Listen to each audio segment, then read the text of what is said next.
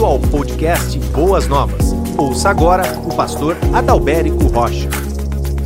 Estamos de volta aqui para esta série que já temos trabalhado aqui há algumas semanas, algumas quartas-feiras. Quero lembrar os irmãos o nome da série. O nome da série é Pecados Intocáveis.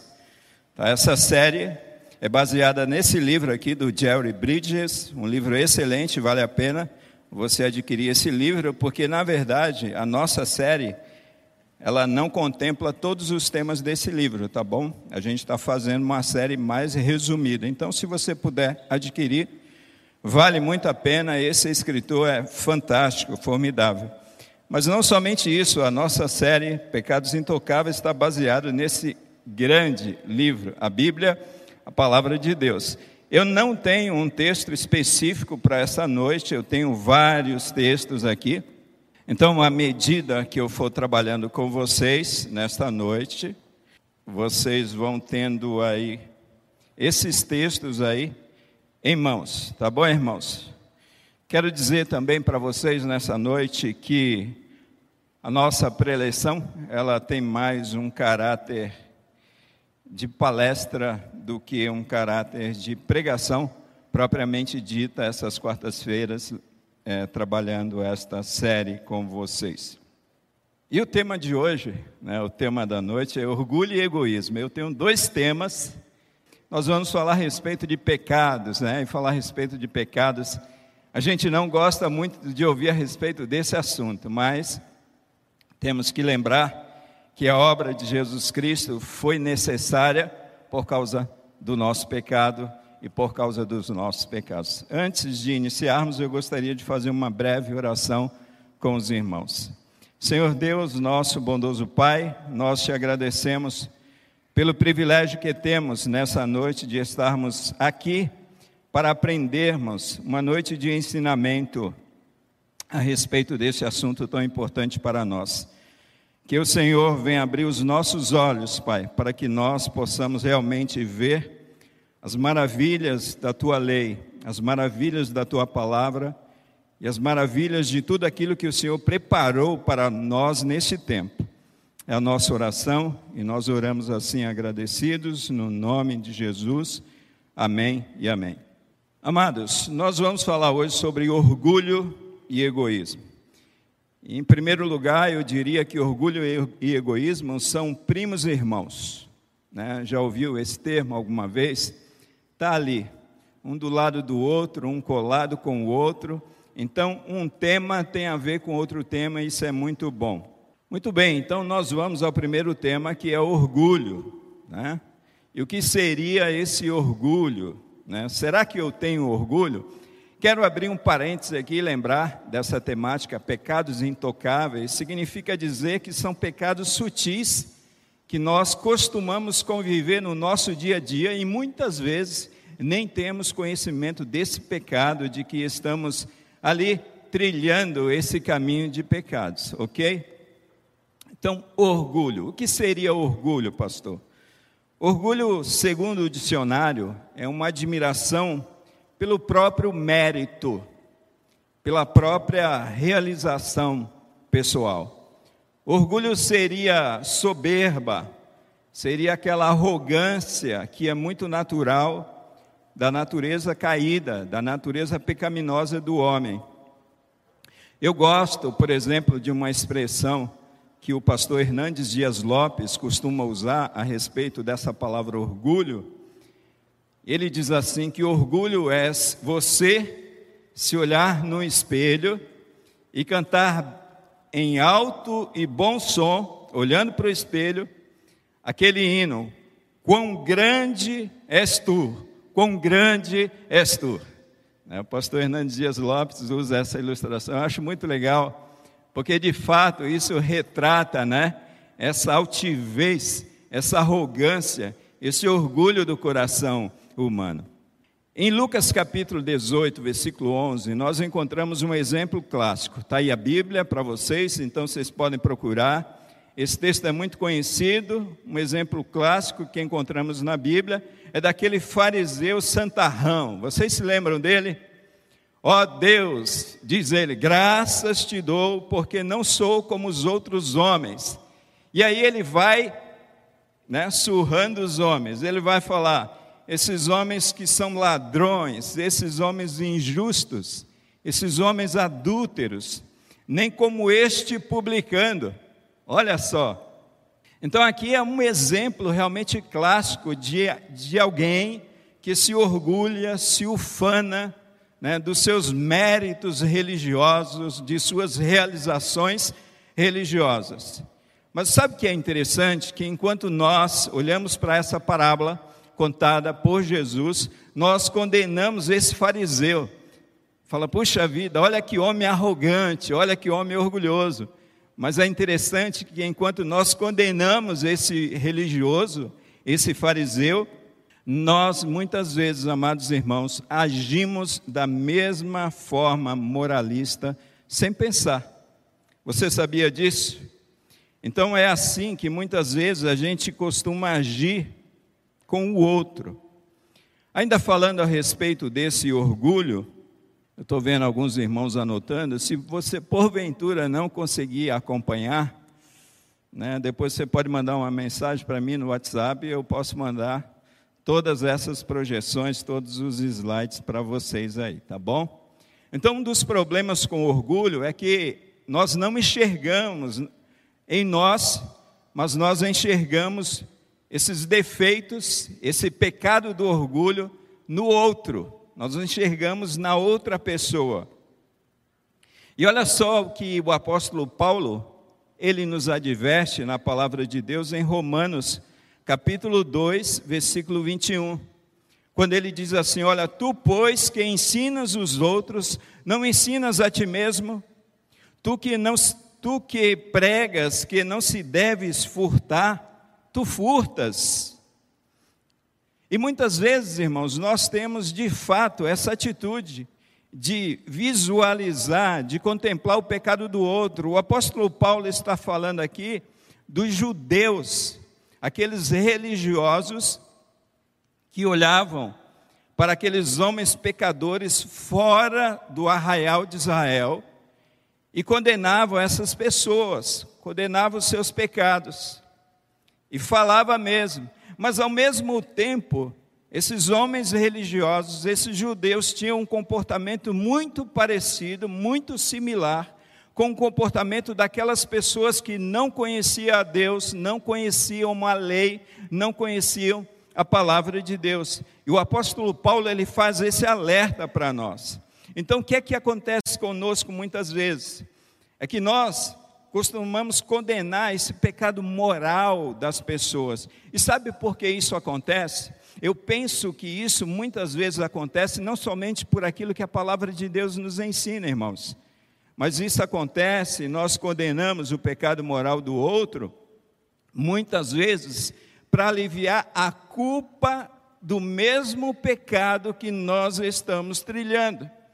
Então, quando nós batemos muitas vezes no outro, no pecado do outro, e nós estamos trilhando esse pecado, nós aliviamos essa culpa em nós.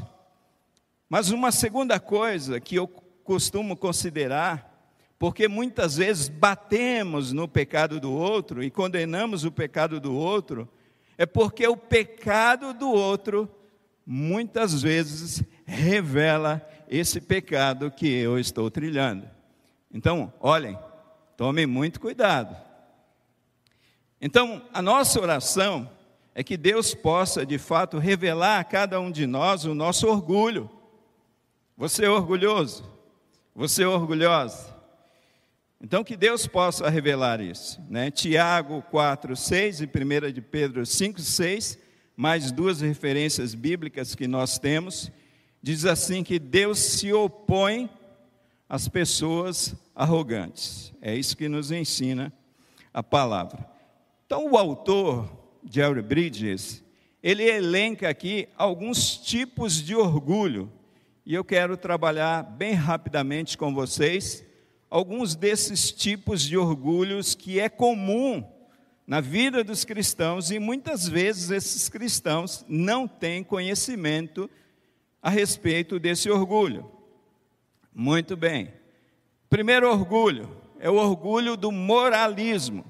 E o que, que seria essa palavra chamada moralismo? Moralismo é um sentimento de superioridade moral em relação às outras pessoas, em relação a terceiros. O pecado da superioridade moral é uma armadilha que muitas vezes caímos com facilidade, irmãos, pois a sociedade que nós estamos inseridos como um todo, essa sociedade comete uma série de pecados morais. E poderíamos elencar aqui alguns pecados morais: a própria imoralidade, o divórcio, o homossexualismo, o aborto, a embriaguez, as drogas, avarezas e tanta, tantas outras indecências que nós olhamos para a sociedade e indecências escandalosas que nós podemos ver.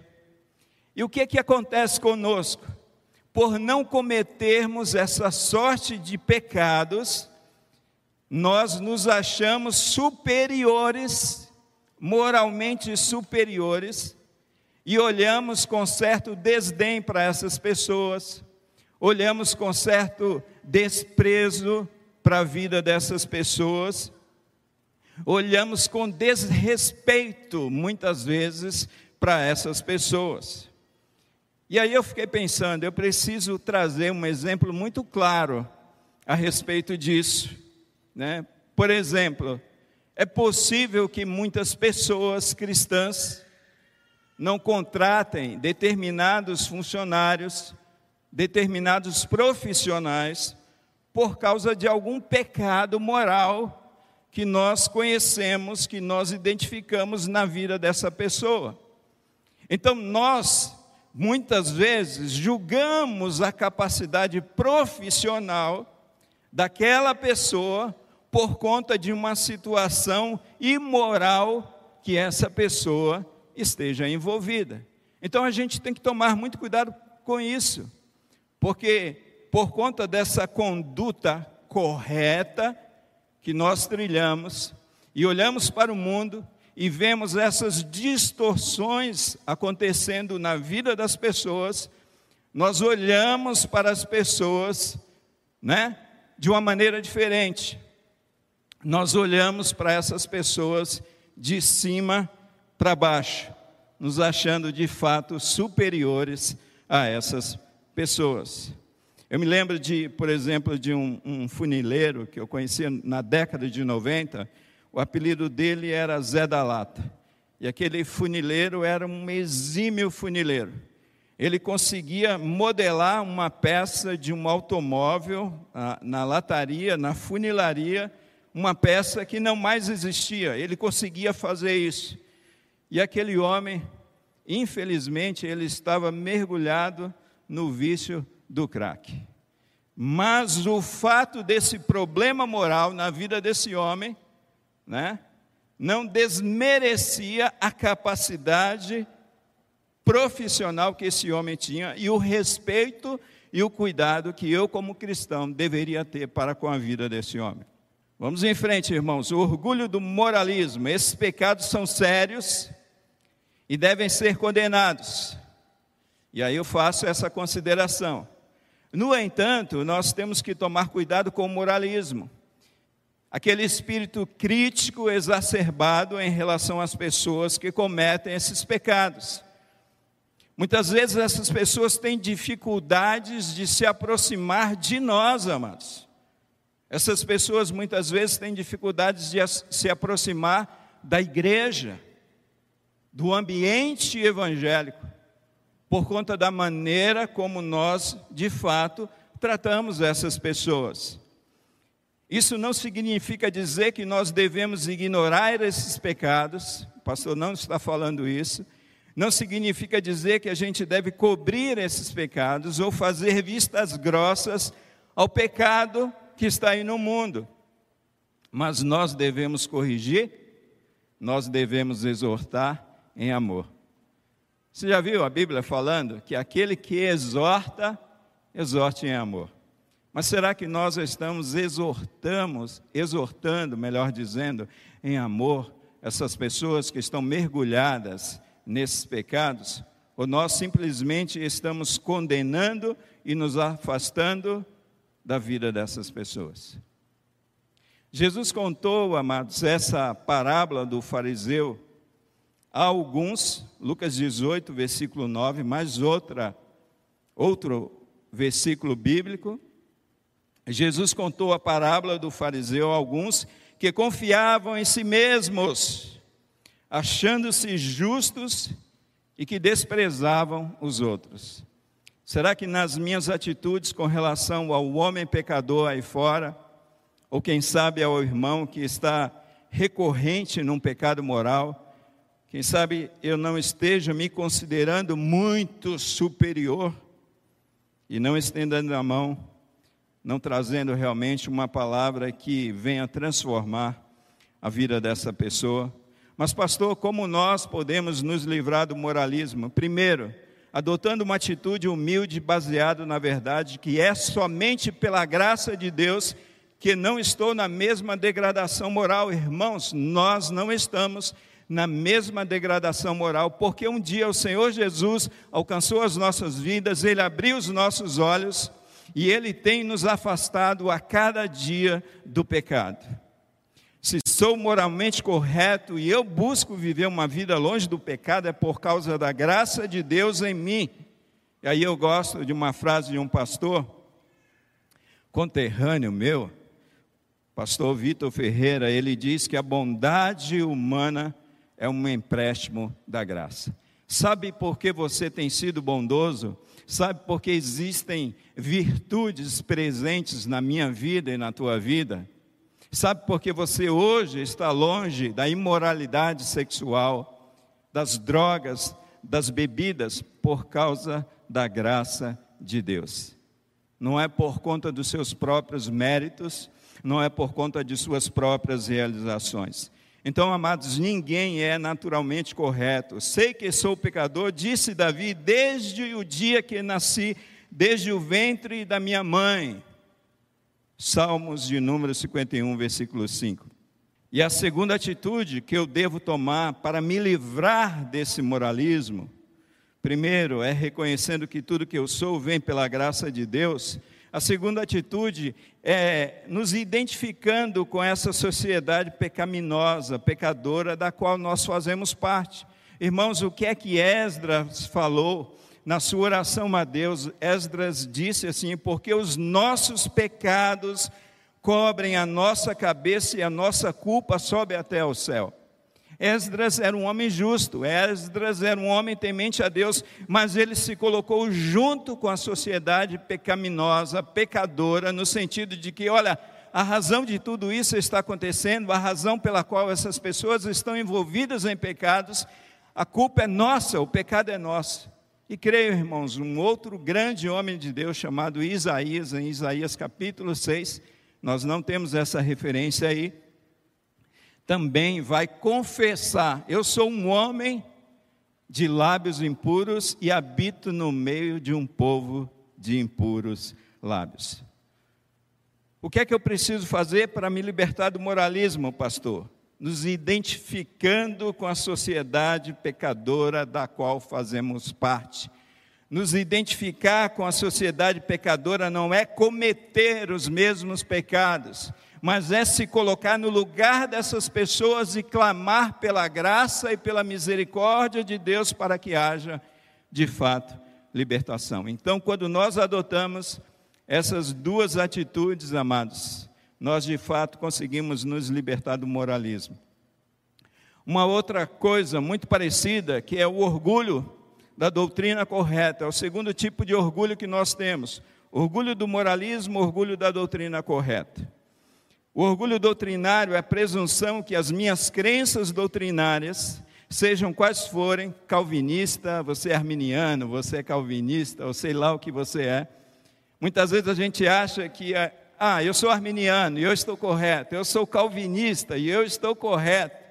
E nós desprezamos o outro, desprezamos a crença doutrinária, a crença teológica, do outro, colocamos aquela teologia do outro como algo inferior. Em 1 Coríntios capítulo 8, vemos que alguns cristãos de Corinto achavam que comer carne ou não comer alimentos oferecidos aos ídolos fazia parte da liberdade cristã. Paulo não discordou da posição deles, todavia os repreendeu por causa do orgulho doutrinário resultante do que criam. Paulo lhes escreveu: Quanto à carne sacrificada aos ídolos, sabemos que todos temos conhecimento, a ciência correta. O conhecimento dá ocasião à arrogância, mas o amor edifica. O que, que Paulo está querendo dizer? Paulo concorda com a posição doutrinária daquela igreja, daqueles irmãos, mas ao mesmo tempo Paulo está acusando aqueles irmãos que eles estão simplesmente se orgulhando da posição doutrinária e desprezando as crenças do outro irmão e, consequentemente, ferindo aqueles irmãos. Um dos orgulhos doutrinários, e aí é um exemplo que eu coloco e eu acrescento a essa palestra, um dos orgulhos doutrinários que nós temos como batistas, por exemplo, é o batismo por imersão. De acordo com a Bíblia, de acordo com a tradição da Igreja Batista, nós cremos, irmãos, que o batismo ele deve ser ministrado por imersão. Alguns irmãos que vêm de outras denominações que não foram batizados por imersão, quando chegam em nossa igreja, são batizados por imersão. Mas o fato de nós termos essas crenças doutrinárias, isso não deve nos levar a nos orgulharmos de tal maneira dessa crença e desprezarmos aquele que crê que o batismo pode ser por aspersão ou o batismo pode ser por efusão. Existem pessoas que creem dessa maneira, existem denominações que creem dessa maneira. E não é o batismo que nos leva para o céu, mas a pessoa bendita de Cristo, o sacrifício de Jesus, o sangue que foi derramado. E é interessante que muitos de nós desprezamos essas pessoas. E sabe o que é mais interessante? É que quando um, uma pessoa que foi batizado por imersão, chega numa dessas igrejas, essas pessoas, elas são vistas como irmãos e é assim que nós devemos tratar uns aos outros. Então tome cuidado. Eu conheci e conheço muitos pastores que infelizmente até andam em debates pela internet, pelas redes sociais, desprezando os outros por conta das suas crenças doutrinárias. E crenças doutrinárias, amados, que não comprometem a verdade do Evangelho. É isso que é importante. Não são heresias, são doutrinas, simplesmente. Vamos em frente aí, gente. Então, um outro orgulho: primeiro, orgulho do moralismo. Segundo, orgulho das, da doutrina. Terceiro, orgulho das realizações.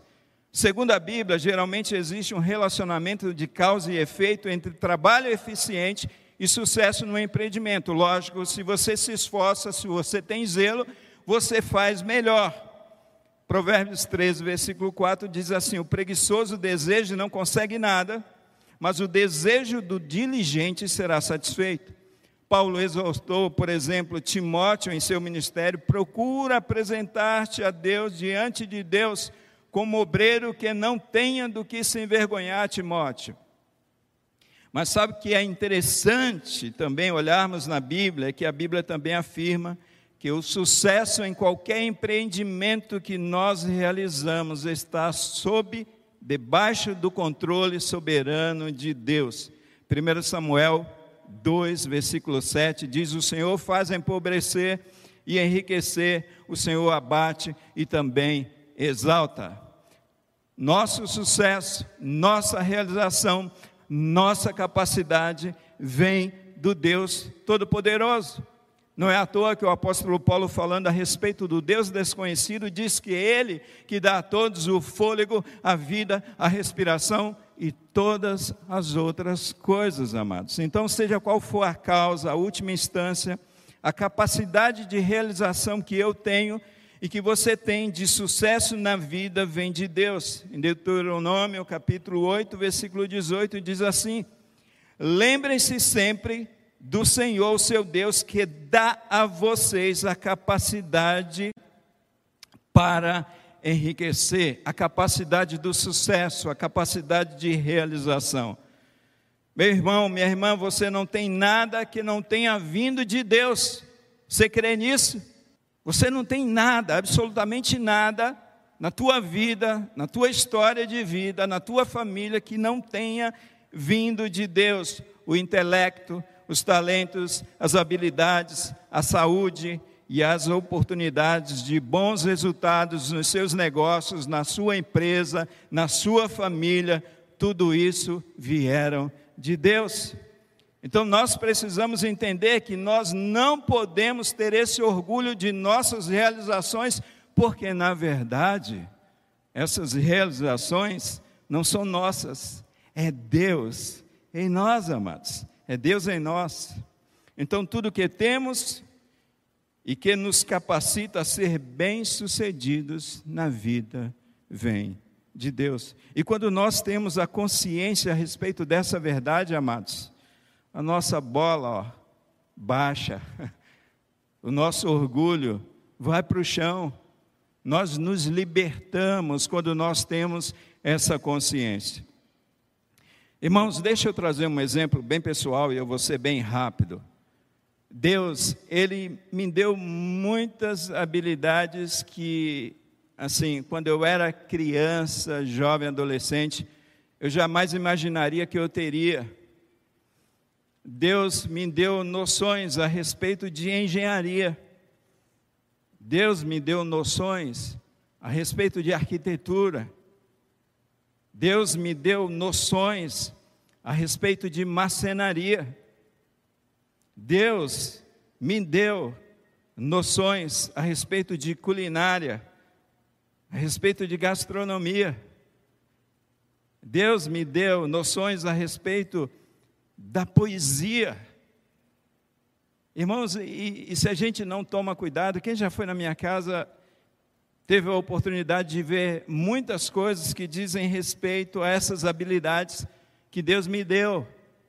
E a gente tem que tomar um cuidado tremendo com essas habilidades que Deus tem nos dado, porque senão a gente começa a olhar as pessoas de cima para baixo, a gente começa a olhar as pessoas de uma maneira diferente, a gente começa a ter um certo orgulho a respeito das realizações. E nós precisamos pegar tudo isso, amados, toda essa capacidade que Deus tem nos concedido e colocar diante de Deus e dizer: glória seja a Deus, porque foi Ele que me deu, não tenho nenhuma capacidade em mim que não tenha vindo dele. Quando um pastor, por exemplo, amados, eu não falei do dom, né, do pastoreio, mas quando um pastor, por exemplo, sobe num púlpito como esse prega de uma maneira que venha alcançar o coração do povo de Deus, venha trazer clareza. Quando o pastor sobe e ali você percebe uma unção especial sobre a vida daquele homem, creia, isso não vem dele, isso vem de Deus. Então a gente tem que tomar cuidado com o orgulho das realizações. Tudo que eu sou, tudo que eu tenho, tudo que eu posso fazer, tudo de bom que há em mim não vem de mim, vem de Deus. E a propósito, Jesus falou a respeito dessa grande verdade. Quando alguém chegou para ele e disse assim: ó, Bom mestre, Jesus disse: Bom é Deus. Como evitar o desejo pecaminoso do elogio? Todos nós gostamos de ser elogiados. Você gosta ou não gosta? Todos nós gostamos. Mas isso muitas vezes tem sido um problema na vida das pessoas. Nós precisamos adotar pelo menos dois princípios. Lucas 17:10 diz: Assim também vós, quando fizerdes tudo o que foi ordenado, dizeis: Somos servos inúteis, fizemos somente o que deveríamos fazer, só cumprir a minha obrigação. E aí você vai vacinar o seu coração. Segundo princípio, Salmo 75, versículos 6 e 7 é Deus quem exalta um e humilha o outro, temos que entender que no final das contas, todo reconhecimento, independentemente de sua fonte imediata, vem de Deus. Então, se nós unirmos, amados, esses dois princípios, nós vamos sim evitar esse desejo exacerbado, pecaminoso a respeito de que eu preciso de elogio. A gente vê muito isso na internet. Um outro tipo de orgulho é o espírito independente. Aqui eu quero passar bem rápido sobre esse princípio, porque nós vamos falar sobre egoísmo e nós temos 14 minutos para falar sobre egoísmo. Esse espírito independente é muitas vezes visto é, nos mais jovens, nos adolescentes, nos jovens. Já viu quando você vai tentar ensinar uma coisa ao seu filho adolescente, ao seu filho jovem, como ele quer saber mais do que você? Né? Isso tem sido muito comum, mas esse espírito de independência é muito comum também em estagiários, pessoas que acabaram de sair da faculdade, pessoas que acabaram de sair do seminário, por exemplo. Eu me lembro da minha pessoa, quando eu ainda estava no seminário, ali quase terminando, e eu queria ser melhor, eu me achava melhor do que o meu pastor eu queria ensinar o meu pastor que já estava há anos na estrada. Olha que prepotência, olha que arrogância. E muitas vezes a gente tem esse espírito independente, amados, em nós. O ser novato, receber conhecimento e ser novo naquilo que está fazendo. Olha só o que Hebreus capítulo 13, versículo 17 diz: e ele fala claramente sobre essa questão. Obedecei a vossos líderes, sendo-lhes submissos, pois eles estão cuidando de vós, como quem há de prestar contas, para que o façam com alegria e não gemendo, por isso não vos seria útil. Então é o orgulho de um espírito independente que nos torna indóceis, insubmissos, resistente à autoridade espiritual e esse espírito indócil é coisa só de adolescentes, de jovens, de pessoas bem mais idosas também. Nós, infelizmente, amados irmãos, nós encontramos isso. Pessoas que já viveram muito e muitas vezes, você já viu isso numa escola bíblica dominical? Eu tinha uma ovelha e já era uma ovelha bem idosa. Eu falava, a irmã não vem na escola bíblica? Ela, não, pastor, já frequentei a escola bíblica minha vida toda, não preciso aprender mais. Quer dizer, a gente não só vê nos pequeninos, mas a gente acaba vendo essa insubmissão, esse espírito de independência e de não dependência também nas pessoas idosas. Mas vamos falar sobre egoísmo, amados, e eu quero passar bem rapidamente sobre esse tema. Egoísmo, as misérias do mundo é fruto do quê? Do egoísmo. As misérias, sabe, essas distâncias sociais grandes que nós temos no mundo em que nós vivemos, isso é fruto do egoísmo. E o egoísmo é o hábito ou atitude de uma pessoa colocar seus interesses, suas opiniões, seus desejos, suas necessidades em primeiro lugar em detrimento do que? Em detrimento de outras pessoas, em detrimento do ambiente. Por exemplo, esse problema ambiental que nós estamos enfrentando no mundo, isso é fruto do quê? A não ser do egoísmo, do que eu preciso ganhar mais, eu preciso de mais e os outros, né?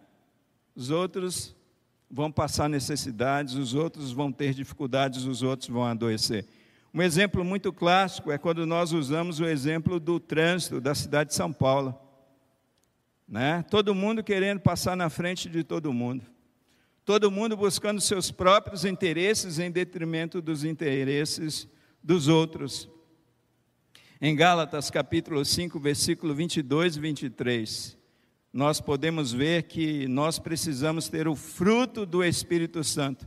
E o fato de nós termos esse conhecimento teológico, esse conhecimento bíblico, esse alto padrão moral, de nada adianta se nós não exibirmos as qualidades graciosas do fruto do Espírito de Deus.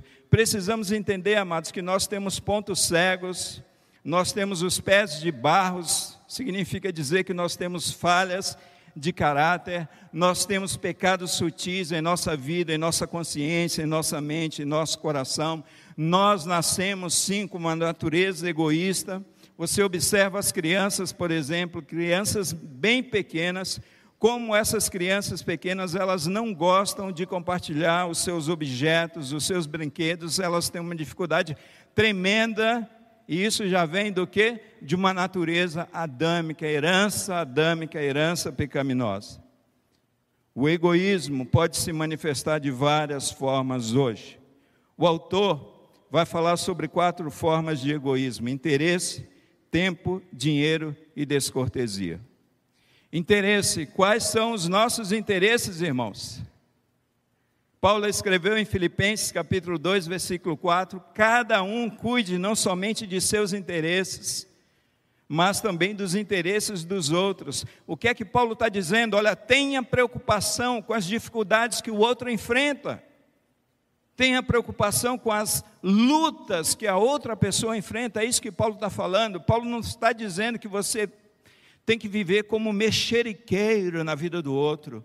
Mas esse cuidado, essa preocupação é, recheada de amor, que não mede esforços para atender os interesses do, dos outros. E aqui eu quero trabalhar alguns exemplos bem práticos para vocês.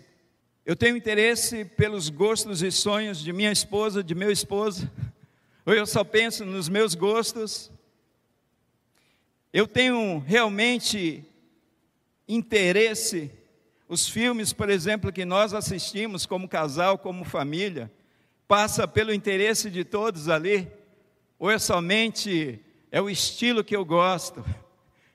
Os lugares que as famílias frequentam passam pelo, pelos interesses comuns da família, do cônjuge, ou é só o interesse do marido, ou é só o interesse da esposa? Quando você tira férias, por exemplo, você vai somente naquele lugar que você gosta, ou você pensa no lugar que o outro gosta, que os seus filhos gostam. Você, porventura, já perguntou para os seus filhos onde eles gostariam de tirar férias? é interessante isso, irmãos, porque o egoísmo, de fato, ele se revela também nessa questão daquilo que eu me interesso. Será que eu só luto pelos meus interesses ou eu tenho o prazer em me interessar por aquilo que diz respeito à vida do outro? Eu me envolvo, por exemplo, em questões de trabalho, em questões na igreja, em questões na minha casa, quando diz respeito aos meus interesses ou quando passa pelos interesses do outro, nós precisamos estar atentos ou atentos a respeito disso. E para nós testarmos como está o nosso egoísmo em relação às coisas que nos interessam, basta refletirmos na conversa que acabamos de ter com os nossos amigos.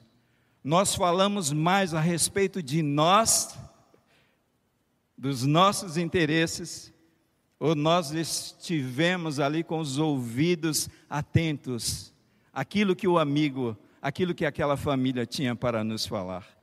É aí que a gente percebe o orgulho, esse aspecto do orgulho que é a questão do interesse. Um outro aspecto do orgulho, não, perdão, do egoísmo, do egoísmo é o tempo. Nós somos egoístas no que diz respeito aos nossos interesses, nós somos egoístas no que diz respeito ao tempo. Você tem tempo para os outros? A tua agenda tem tempo para os outros? Você já parou para prestar atenção nisso? E essa é a área do egoísmo em que fica mais evidente é a questão do tempo. E tempo é mercadoria preciosa e cada um de nós tem quantidade fixa de tempo durante o dia. Nós gostaríamos de, de ser como aquele banco, né? 30 horas. Não vou falar o nome do banco. Tenta descobrir. Por quê? Porque o nosso tempo é muito precioso, nós não temos tempo para nada. Todos nós estamos muito ocupados com os nossos afazeres, com a nossa rotina, com a nossa casa, com os nossos negócios, com os nossos filhos, com o nosso lazer, com tudo que diz respeito a nós. Olha quanto nós somos egoístas, amados. É muito mais fácil, quem sabe, você ter uma nota de 200 reais no seu bolso agora. Ô pastor, que profecia. do que ter tempo. do que ter tempo. Irmãos, e é no nosso próprio lar que o egoísmo em relação ao tempo é mais notório. Todos nós somos responsáveis, por exemplo, por tarefas domésticas. Na tua casa, divide tarefa entre vocês, sua esposa, seu esposo, seus filhos. Né? E muitas vezes, quando a gente pede a um filho para ir um pouquinho além de uma tarefa determinada para que ele faça, né? a gente já vê ali o egoísmo do tempo né? se aflorando. Quando ele diz assim: Olha, isso não é minha obrigação, eu já fiz o que é a minha obrigação. Então, o egoísta raramente reconhece as necessidades do outro e nem sente pena da sobrecarga que vem sobre a vida dos outros. Gálatas 6, versículo 2 diz: Levai as cargas uns dos outros e assim estareis cumprindo a lei de Cristo. Você já ouviu aquela frase, alguns irmãos dizerem: Puxa vida, eu gostaria tanto, mas tanto, pastor, de ajudar a igreja, de me envolver no ministério, mas eu não tenho tempo. já ouviu isso? Irmãos, eu já vi pessoas dizerem que não tem tempo nem de vir participar de cultos na igreja. Eu falei: Você está trabalhando? Estou. Você está indo para o trabalho? Estou. Você está indo para o médico? Estou. Mas não tem tempo de vir à igreja. Uma outra manifestação do egoísmo é com relação ao dinheiro. Você se compadece dos necessitados. Pastor Alípio fez um apelo a respeito da, da, do presente de Natal para as crianças da, das creches. É a maneira pela qual você pode colocar em prática essa verdade que você está aprendendo nessa noite. O nosso dinheiro, o nosso soldo, o nosso salário contempla a necessidade do outro. Será que nós separamos uma parte daquilo que ganhamos, uma porcentagem, para abençoar a vida de quem não tem, amados? Porque muitas vezes nós julgamos e porque julgamos nós não contribuímos, nós não ofertamos, nós não abençoamos a vida de pessoas. Algumas pesquisas revelam que os americanos mais ricos do planeta doam apenas 2% de sua renda para as obras de caridade. E aqui eu nem vou colocar a pesquisa feita no Brasil para a gente não corar o rosto de vergonha. Mas o fato é que muitas vezes nós preferimos contribuir e considerar causas mais dramáticas, por exemplo, o tsunami. Né? Então, foi levantada uma, uma gama muito grande de dinheiro para atender uma necessidade real, louvável, nobre, que é o tsunami. Mas essas questões bem dramáticas, isso tem o poder de comover o nosso coração. Mas as mazelas que nós lidamos no nosso dia a dia, Pessoas que muitas vezes passam fome do lado da sua casa, muitas vezes você não tem olhos para abençoar a vida dessa pessoa. Paulo, em Romanos 12, versículo 15, diz: Alegrai-vos com os que se alegram, chorai com os que choram.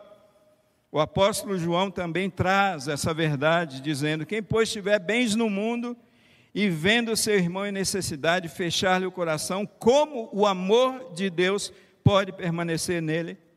Então a Bíblia, amados, nos ensina que nossos corações devem se compadecer daqueles que têm necessidade. Nós devemos ofertar, nós devemos contribuir, nós devemos entregar cestas básicas, nós devemos contribuir com pessoas que precisam de medicamentos, pessoas que precisam de alimentos, pessoas que precisam de um socorro, pessoas que precisam de uma carona.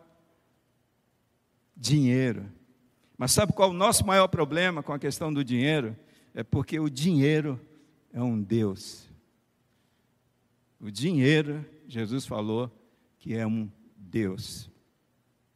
É por isso que ele diz assim: olha, ninguém pode servir a Deus e servir as riquezas. A Bíblia nos ensina a cuidarmos bem dos nossos bens.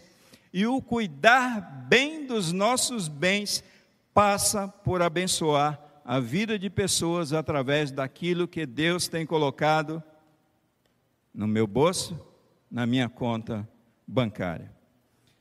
Um último aspecto, faceta desse egoísmo, amados, é a descortesia. O que é descortesia? É o contrário de cortesia. É você se importa com os efeitos de suas atitudes? Você se importa com os efeitos dos seus comportamentos? Por exemplo, quem fala alto ao celular a ponto de perturbar quem está ao redor é egoísta e descortês. Às vezes eu, eu moro no sobrado e às vezes eu estou lá em cima. E tem pessoas falando ao celular lá embaixo, na rua. É uma rua barulhenta. E eu consigo ouvir a conversa que aquela pessoa está tendo com outra pessoa através do celular. É alguém que não se importa com o outro, se está perturbando, se está trazendo transtorno, não se importa. Você se importa com os efeitos de suas atitudes? O adolescente, por exemplo, que larga toda aquela bagunça no quarto, aquela bagunça na cozinha, come, joga o prato lá na cozinha, tudo sujo, cheio de comida. Ele não se importa com os efeitos daquilo na vida do outro. É, é o egoísmo sendo manifestado através dessa descortesia. Muitos cristãos, irmãos, muitos cristãos são rudes, são grosseiros, eu já vi muitos com pessoas de funções mais humildes, como assim chamamos, como os garçons. Pastor Alipe, outro dia, trouxe um exemplo aqui no culto, falando a respeito de um colega, que ele ficou envergonhado, ainda bem que esse colega não foi eu. Mas pessoas que deveriam dar o exemplo de gentileza, de educação, de nobreza, não estão dando. É o pecado do egoísmo, o egoísmo da descortesia, ou seja, eu não me importo com os efeitos das minhas atitudes sobre a vida das outras pessoas. E muitas vezes isso acontece dentro da própria igreja, dentro do próprio ministério. Infelizmente, como nós temos tratado uns aos outros aqui, como nós temos tratado os nossos irmãos lá fora, os nossos irmãos que estão nos servindo aqui, os nossos irmãos que estão nos servindo na farmácia, no açougue, como nós estamos tratando as pessoas aí fora, amados. Muitas vezes o tratamento que nós damos a essas pessoas revela esse pecado, que é o pecado da descortesia, que é uma faceta do egoísmo. E por conta dessas atitudes nossas reprováveis, nós humilhamos essas pessoas, nós desconsideramos essas pessoas, nós desprezamos essas pessoas e nós fechamos as portas da igreja e do evangelho para a vida dessas pessoas. Eu quero concluir que eu já passei três minutos e eu quero concluir.